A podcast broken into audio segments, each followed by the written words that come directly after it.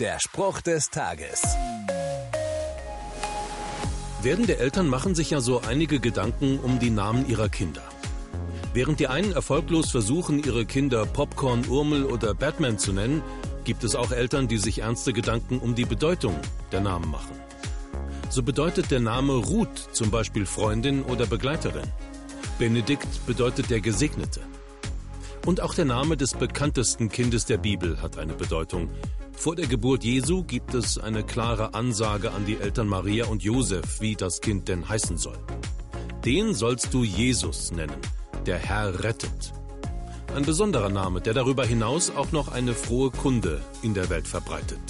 Deutlich besser als Popcorn, oder? Der Spruch des Tages steht in der Bibel. Bibellesen auf bibleserver.com.